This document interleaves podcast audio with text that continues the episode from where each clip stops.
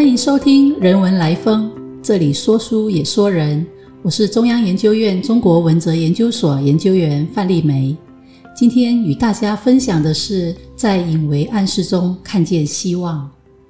如果我说任何的存在都有存在的意义，你会怎么想呢？当新冠病毒呢肆虐全球，此时此刻，我想到的是，它提醒我们在光天化日之下。明摆着的生活日常，其实是与许许多多看不见的、隐藏着的生命同在的。哇！就在不经意之间，这些相安无事、同在的生命，病毒与我们却成为了敌人。任何的存在都会有它存在的意义，当然也包括敌人。关键只是我们如何去理解它，理解敌人存在的意义，从他们的隐藏之处看到光明。重大灾难发生的先机，从来就不是显而易见的。病毒就是以非常细微、隐藏的方式，提醒我们不能对他们视而不见，以致招来更可怕的后果。这个也让我联想到古人留下来的经书，他曾经提醒我们在隐微的事物中，其实可以看到许多重大事件发生的开端。而这些隐为的事物，就来自于大自然所呈现的万象。经书中的《尚书》有一篇汤氏，它记录了距离我们今天已经有三千多年、非常遥远的年代发生的一件事。因为考古的发现，我们知道这一件事也用毛笔书写在竹简上，是距离我们两千多年前的人记录下来的。这一份竹简的记录，目前收藏在北京的清华大学。取名为“引志”。通过对竹简中许多古老文字的解读与破译，我们可以确认某些讯息：就是在三千多年前的夏朝，他的国君夏桀残暴无能，因此在亡国的前夕，夏朝民众痛恨国君而发出诅咒。他们说：“十日和尚与己鲁皆亡。”意思就是。你这个太阳什么时候才要消失啊？如果需要的话，我愿意以死和你一起消失。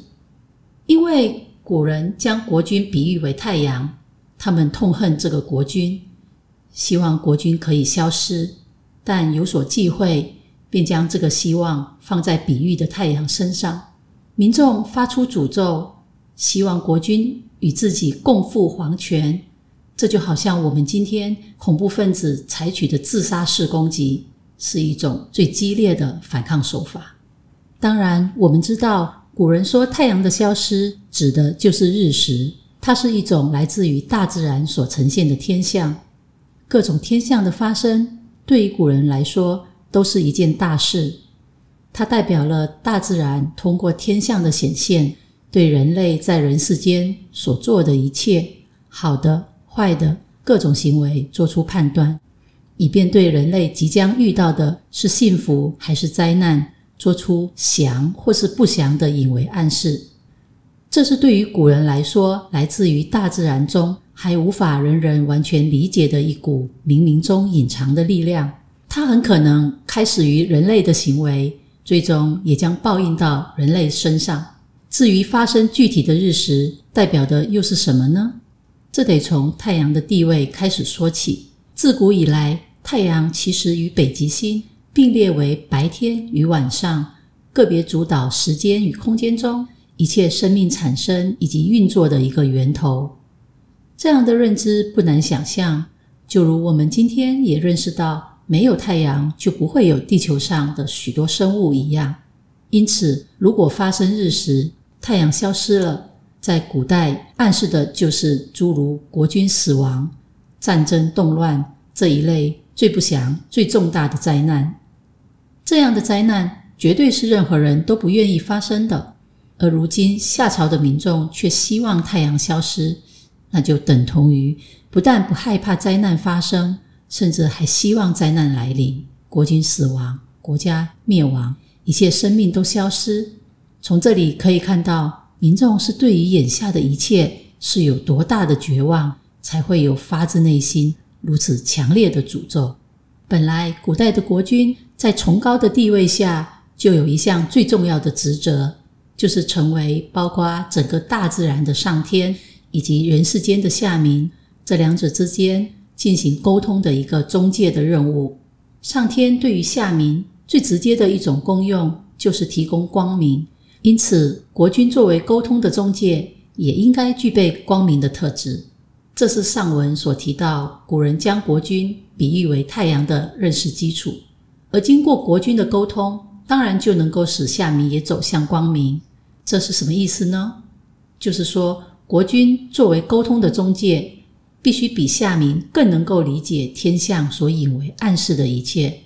如果国君不能做到这一点，而任由不祥的天象自顾自的在那引为暗示，那么就代表国君个人就不具有光明的特质，当然也就不能够带领下民走向光明。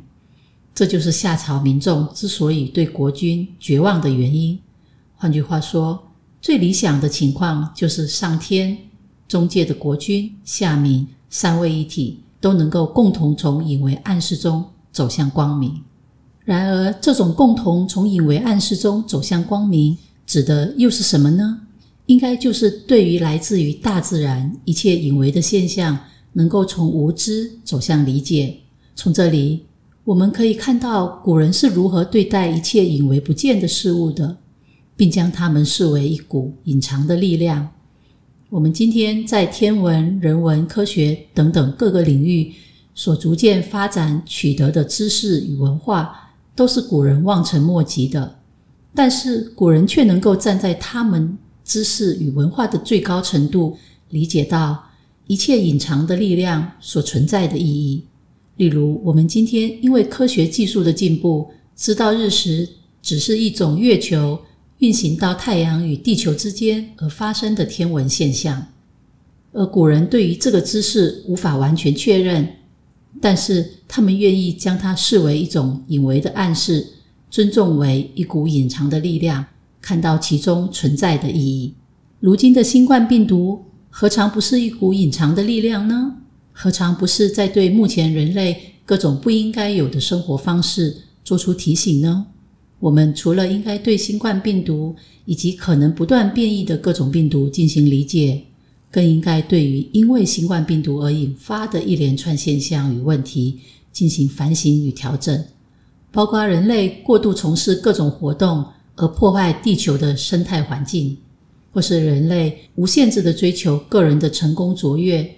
而忽视人与人之间的情感关系。倘若能够以正面的态度看待这些隐藏力量存在的意义，那么或许我们就能够从病毒肆虐、死亡胁迫的绝望中看到希望。谢谢您的收听。如果喜欢我们的分享，邀请您按下订阅支持。如果对节目内容有任何想法，欢迎 email 到听众信箱与我们交流。我们下次见。